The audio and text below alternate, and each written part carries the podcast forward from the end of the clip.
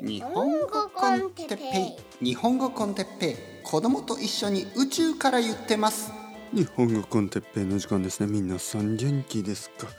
えー、今日は AI とかキャラクターとか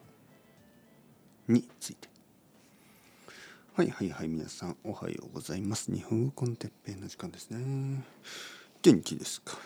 えー、僕は元気ですよ。あのまあまたこのトピックですがあのやっぱりその最近ですよ。最近本当に多いですよね。なんか AI が作ったあのものとか AI の作った人とか。えー、まあなんか日本のテレビコマーシャルとかでもあの本物の人間ではない人がえー、出てきたりするんですよね。まあ人間じゃない人ねもう存在しない人。まあまあもちろんいろいろな実際に存在している人たちの、まあ、イメージを、えー、使って作られた人なんでなんか全ての AI の人間 AI の人間とか AI が作ったイメージたちはなんかどこかで見たことあるような人たちをこうこうなんていうかな想像させるというか。あれこんな人いるかもねみたいなそういう顔ですよね。で性格とかも作れるんでしょ。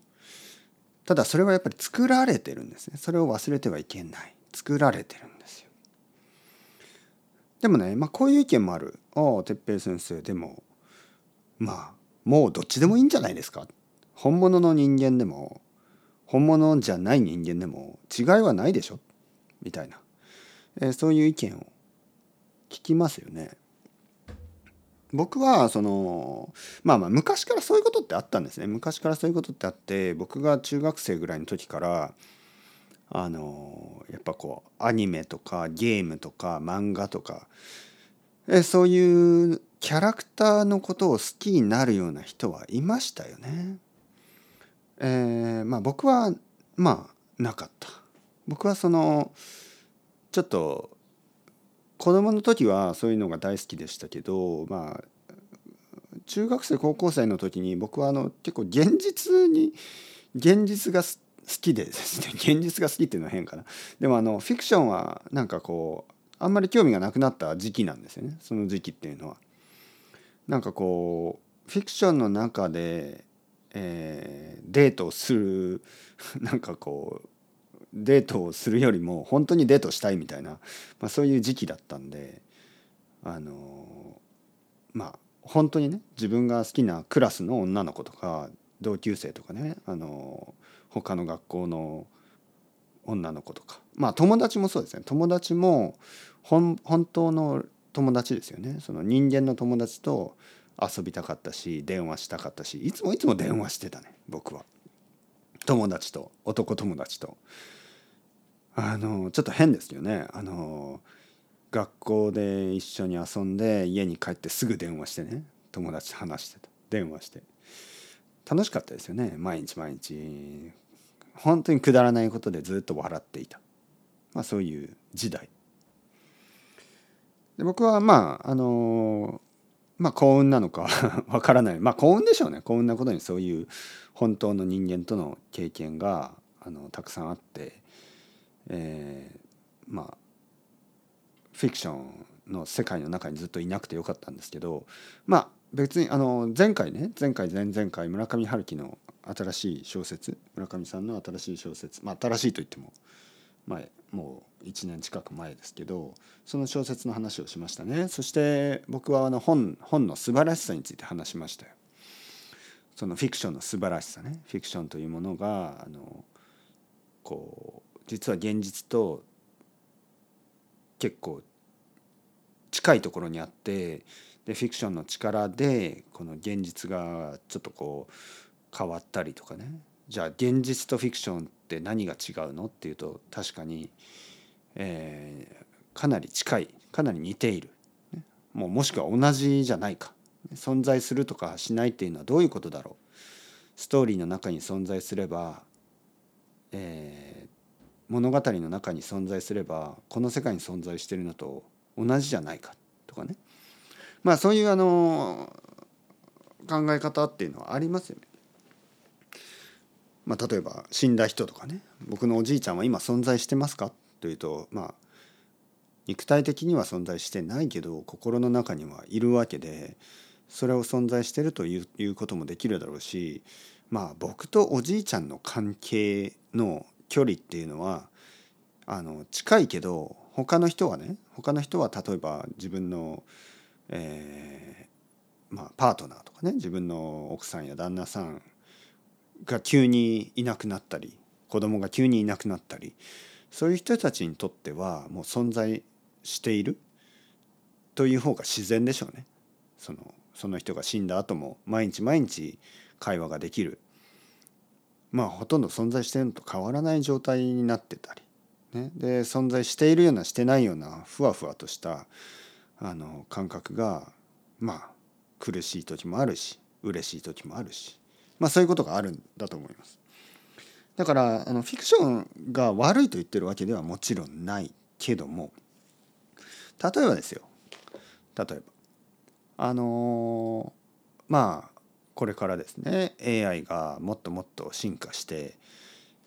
えー、少なくともなんかこう一瞬わからないようなねこの人存在するのしないのみたいな世界になってくると例えばその人のことを好きになってね。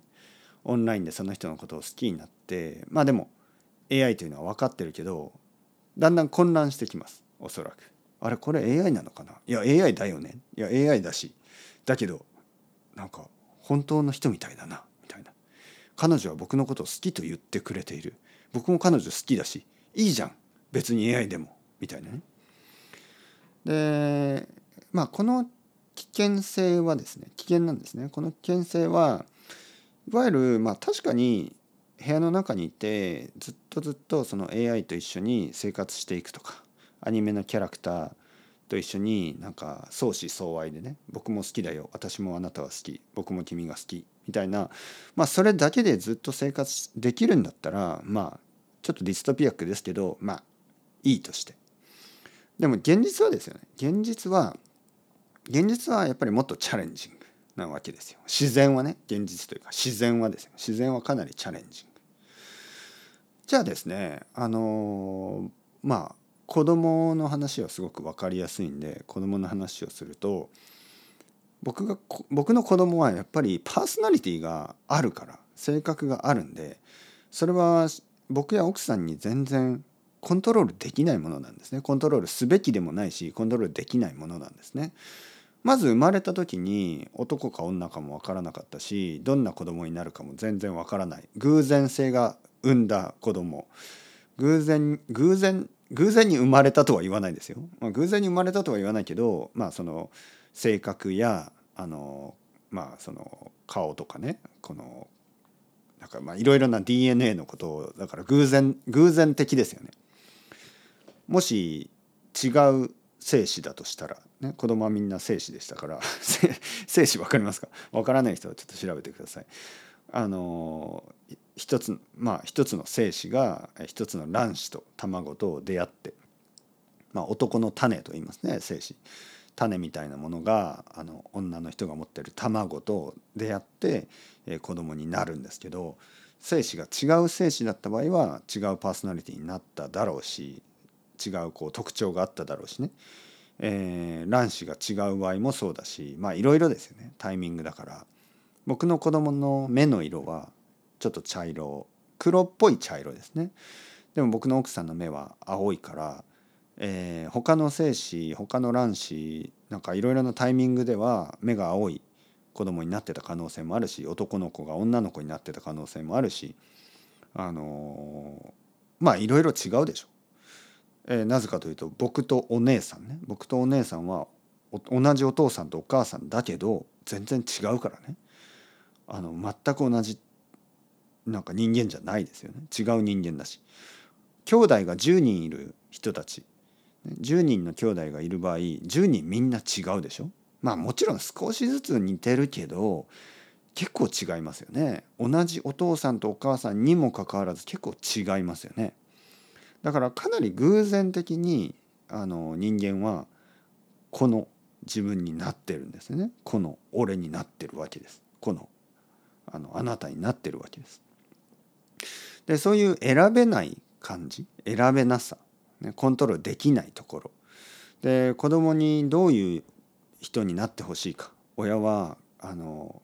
思います、ね、子供にこういうふうになってほしい。でもそれはいつもいつもまああの裏切られるというかまあいい意味でも裏切られる。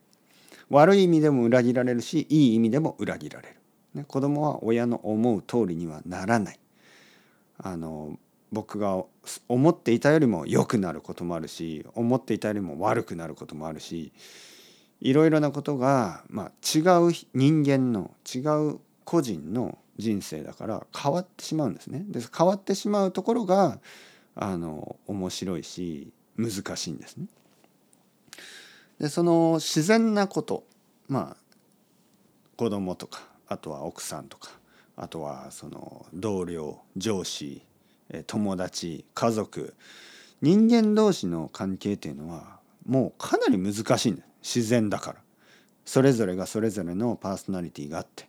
ね、僕は君のことが好きですって言ってもいやあな私はあなたのこと好きじゃないですってこその返されたりするわけですよ。それが最初に言ったその AI とかあのプログラムされたもの、えー、では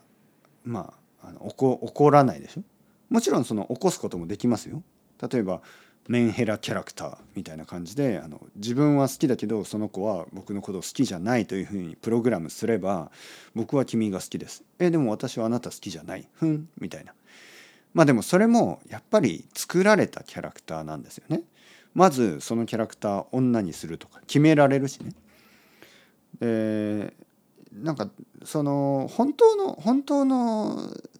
この自然な社会ではそんな風にできないんですよ。全然できない。でそのできないところが今までいろいろな難しさを生んできたしできないところがそのいろいろな楽しさを生んできた予測できないところね。予測できないからサプライズがある。サプライズはいい時もあるし悪い時もある。これが自然なことだったんです。でそれをあの AI とかねそのフィクションの世界であ自分にとってパーフェクトな世界を作りたい、ね、そういうふうに作った場合じゃあ何が起こるかというとその世界ではいいんですけどこの世界ねこの現実の世界でサバイブできないような人間が増えてしまう。自分の部屋の中で自分のパソコンの中であの住んでいる分には問題ないけど外に出てねあ僕は君が好きですえ私君あなたのこと好きじゃないですってなった時にえどうすればいい？わからないえいやあの子は僕のこと好きなはずだみたいなね、えー、もっと言ってみよう、まあ、いわゆるストーカーになってしまう。いわゆる空気読めない。いわゆるコミュニケーションできない。まあもともとそういう人が引きこもるのかもしれないし引き引きこもった挙句そういうことができなくなるのかもしれないけど僕はある程度はトレーニングだと思うんですね。ある程度はこの難しい人間社会でトレーニングをしていろいろこう悲しいこととか楽しいこととか嬉しいこととか辛いこととかいろんなことを経験しながら人の気持ちをこう想像できたり理解したりコミュニケーションを取ったり分からない時は聞いたりそれがコミュニケーションだから分からない時は聞けばいいんですね。同僚の人に「えどうしてこの今イライラしてるんですか?」ねちょっと聞いて「いや私はあなたの仕事のスタイルが好きじゃなくてえでも何が問題ですか?」みたいにこうコミュニケーション取れますよね。でそういうコミュニケーションをせずに自分の中で想像するだけであの喜んだり悲しんだりしているっていうのはあのあんまりに弱すぎますよね。弱いというか自分勝手ですよね。ああ僕は君は僕のことを好きじゃないと思ってたみたいなねいやいや聞けよみたいな。ちょっと確認しろよ。思うでしょ。やっぱりコミュニケーションを取るっていうことが人間らしくコミュニケーションを取る時にまあ誤解もあるし、えー、嫌な気持ちになることもあるでしょう。ただそれは全てトレーニングだし。それは全て人間社会だから。それを避けて避けて避けてコントロールできる社会の世界の中で引きこもっていてはあのその世界の外にちょっと出た時に大きい問題が大きい問題というか小さい問題でさえ大きい問題に感じてしまうナイーブな人間が育ってしまうという。まあ。まあまあまあまあ。そろそろ時間ですね。皆さん現実を楽しんでください。チャオチャオアスタレゴ。またねまたね。またね。